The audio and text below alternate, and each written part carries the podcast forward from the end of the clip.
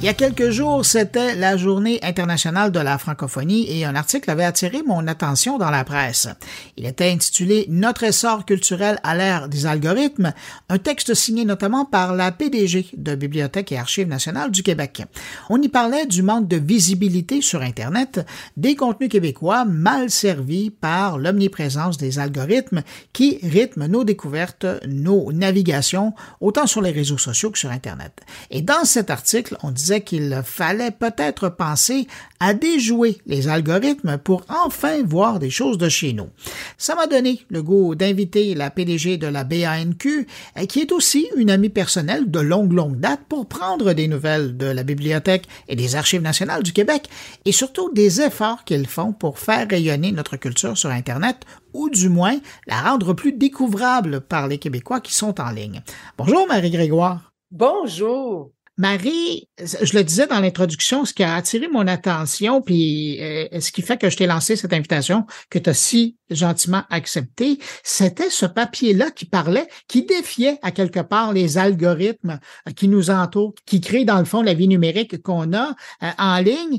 Puis je trouvais ça assez, je vais prendre l'expression, baveux de votre part, de dire ben, pourquoi on n'essaie pas de déjouer les algorithmes?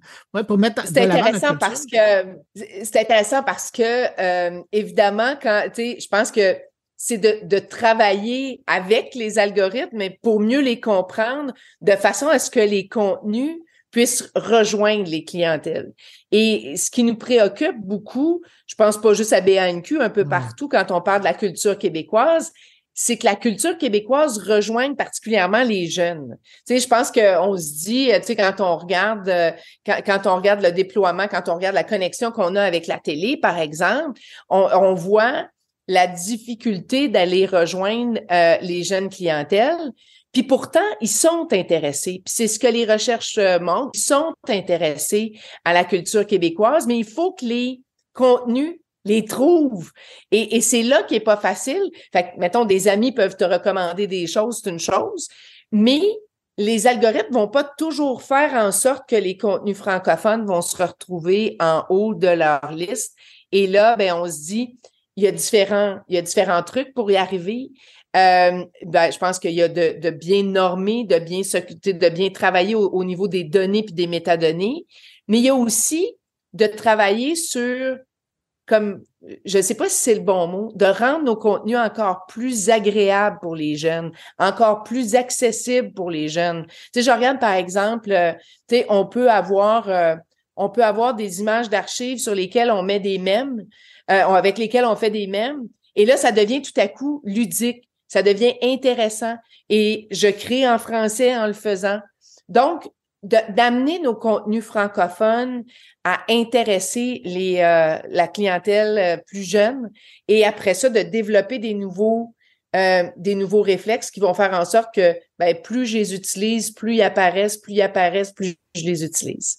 Mais quand on est le dépositaire du patrimoine québécois comme les bibliothèques et archives du Québec, vous avez c'est fou, là. je pense à, ce que vous avez, ce qui est, accessible au public, mais aussi ce qu'il y a dans les archives. Comment on fait pour arriver à ça?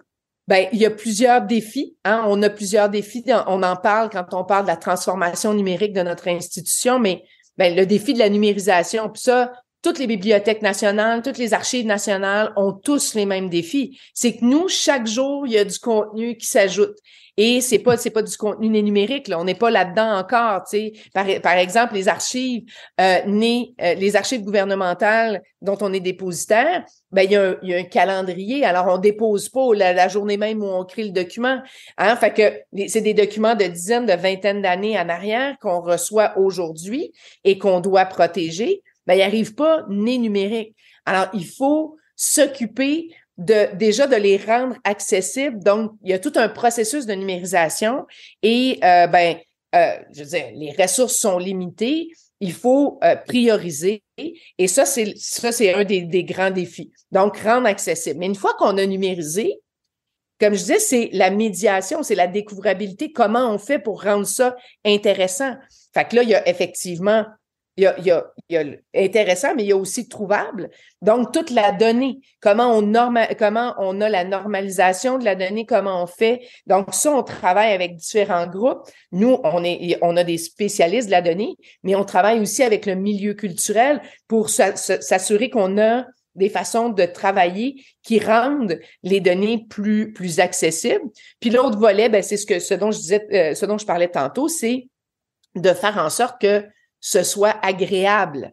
Donc, euh, donc toute l'interface, comment on structure ces, euh, ces documents-là pour qu'on ait envie de les découvrir, puis qu'on s'amuse, puis qu'on ait envie de retourner. Tu sais, qu'on passe à la généalogie, par exemple. Euh, si on retourne dix ans en arrière, il y avait, il y avait moins de gens qui s'occupaient, qui, qui, qui s'intéressaient à ça comme loisir. Puis l'information était beaucoup plus difficile à trouver. Aujourd'hui, on est capable, avec des partenariats, de faire en sorte qu'on peut monter notre arbre généalogique, aller chercher des photos d'époque, aller comprendre. Donc, tout ça se marie, mais il faut simplifier.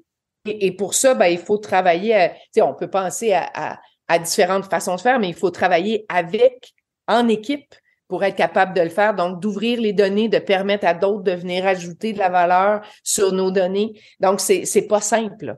Je présume que le fait que la majorité des Québécois, on dira pas tous les Québécois parce qu'il reste encore qui sont pas branchés à l'Internet, mais euh, la, grande majorité des Québécois maintenant est sur Internet, peu importe l'âge là, confondu. Euh, j'imagine que ça aussi, il y a une pression parce que au départ, on s'entend quand euh, Mme Bissonnette a lancé la grande bibliothèque, puis que parallèlement, il y avait les services d'archives, les gens se rendaient sur place. Mais là, la, clientèle commence à vous interpeller, ben, commence depuis un certain moment, là, mais, mais s'attend maintenant à la, barre, là, on a l'impression qu'à tous les ans, elle augmente parce que vous en faites. Alors là, les gens s'attendent encore plus de votre part. Ah non, puis c'est très intéressant comment la demande évolue. Euh, parce qu'effectivement, là, bon, on a euh, l'offre de service, on a parlé des archives, on a l'offre de service de la bibliothèque, l'offre de service de la Bibliothèque nationale. Donc, pour la Bibliothèque nationale, c'est, on le sait, hein, c'est le conservateur du patrimoine euh, documentaire québécois. Alors, on a des, des, des, des, des, des, documents qui sont que pour consultation. On peut pas partir avec, on peut pas les emprunter. Mais plus on les numérise, plus ils deviennent largement accessibles. Comme tu le dis, avant ça, les gens devaient marcher, s'en aller à leur, mettons, aux archives de leur région, euh, donc parce qu'on a des bureaux aussi en région, et aller consulter chacun des documents. Aujourd'hui, on est capable de le faire en ligne et je trouve que ça donne tellement, comment je dirais, ça, donne tellement tout un sens au fait de s'appeler Bibliothèque et Archives nationales du Québec. Mmh parce que euh, nos abonnés euh, sont, à Montréal, mais maintenant partout à travers le Québec.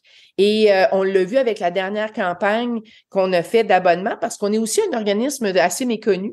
Euh, donc, les Québécois ne connaissent pas tous ce que BANQ peut leur apporter, mais dans même dans leur quotidien, dans, la découverte, dans l'accès au savoir et tout ça. Mais dans la dernière campagne qu'on a fait, on a 64% des nouveaux abonnés qui étaient hors Montréal. Et ça, ça prend tout son sens. Et je pense que la pandémie a quand même contribué. Ben, mais c'est ça que j'allais te demander. C'est rare qu'on puisse dire ça, mais pour vos activités, moi, j'ai l'impression que la pandémie a aidé hautement à valoriser tout le travail de numérisation que vous avez fait. Là. Ah, euh, vraiment, on le voit, il y, a, euh, il y a un nombre important de consultations en ligne et on voit donc les consultations en ligne là, euh, prendre une vitesse exponentielle, contrairement évidemment aux, consultations sur place qui, qui, ont, qui, qui, ont diminué et qui vont retrouver un certain, je dirais, un certain niveau. parce qu'on voit les gens revenir au centre-ville, mais ils reviennent pas pour les mêmes raisons. Ah, donc, les gens qui télétravaillent euh, deux jours semaine, quand ils vont venir à la grande bibliothèque, ils vont peut-être y chercher autre chose. Ils vont peut-être y chercher une valeur ajoutée, comme euh, par exemple, présentement, on a une, une, une exposition qui s'appelle Vue du fleuve dans notre ère de bibliothéconomie. Ça veut dire que je vais venir emprunter, mais je vais aussi aller visiter cette exposition-là et je vais pouvoir continuer en ligne parce que la discussion d'Anaïs Barbeau-Lavalette et sa mère sont disponibles sur le site Internet. Donc, je vais pouvoir continuer de réfléchir à, ce lien qu'on a au fleuve. Je vais continuer aussi parce que je vais pouvoir voir euh, la bibliographie que, que nos deux commissaires recommandent. Fait on a puisé dans toutes les aspects de notre collection. Donc, ça veut dire autant avec, euh, avec la, Bibliothèque nationale, la grande bibliothèque, avec notre façon d'agir avec l'action culturelle. Puis, sur place et, et, sur le web, on a vraiment une expérience 360 qui fait que si je suis en région, je peux même avoir un petit prix, en, tu comme une petite mise en bouche avant d'aller un jour visiter cette exposition-là. Puis on amène aussi les gens dans l'ère de bibliothéconomie. Ça, c'est l'autre élément ben qui est très important. Puis, et c'est drôle parce que tu parles des, ben, on mentionne les Montréalais, les gens qui habitent un peu partout à travers le Québec, mais il y a aussi des gens d'ailleurs dans le monde qui sont abonnés euh, dans, les, dans les euh, différents en fait, pour être abonné à BNQ, on doit être un citoyen québécois. Ah oui? Et ça, oui, c'est ça qui est, c'est quand même une certaine limite parce que il y a des données qui sont accessibles, il y a des choses qui sont accessibles, peu importe où on se trouve euh, dans, sur la planète, mais pour être abonné et par exemple utiliser prêt numérique, euh, il faut être un citoyen québécois. C'est la limite un peu qu'on se donne. C'est un peu comme, comme la, la régie de l'assurance maladie. Il faut être euh, un citoyen québécois pour y avoir accès. Ben, c'est un peu la même chose. Mais comme on dit, il y a, il y a certains documents qui, qui sont accessibles à tous. Notre site Internet est, est rempli de données, de, de documents très intéressants. Mais pour avoir accès au prêt, numérique, avoir accès euh, aux différents euh, aux, différentes collections euh, parce que je veux dire l'accès prêt numérique nous amène à toutes sortes de choses, là, donc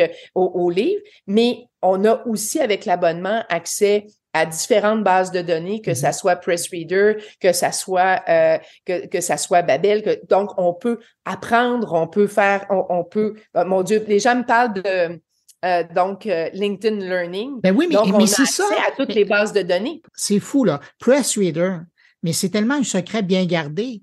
Où on, a les médias de partout qui nous sont offerts comme ça en passant chez vous toute la formation de l'apprentissage en ligne euh, disponible sur LinkedIn, qui est disponible à partir de chez vous, l'apprentissage des langues qui est à partir de chez vous. Comment t'expliques que les, les, les, gens connaissent pas plus tous ces services-là qui sont disponibles chez vous, les services ben, numériques, là, j'entends? C'est comme une, je pense qu'il y en a trop. c'est comme, c'est comme un trop gros magasin de bonbons où il y a plein de choses mais euh, on travaille fort justement pour le faire découvrir et, euh, et, ça paye dans le sens où les Québécois le découvrent. Et euh, en cette période où l'inflation est importante, on s'est rendu compte que tous les articles qui ont été écrits sur comment économiser, ben BNQ en faisait partie. Parce qu'on disait, ben là, allez voir là, vous pouvez emprunter des livres, vous pouvez emprunter toutes sortes de choses.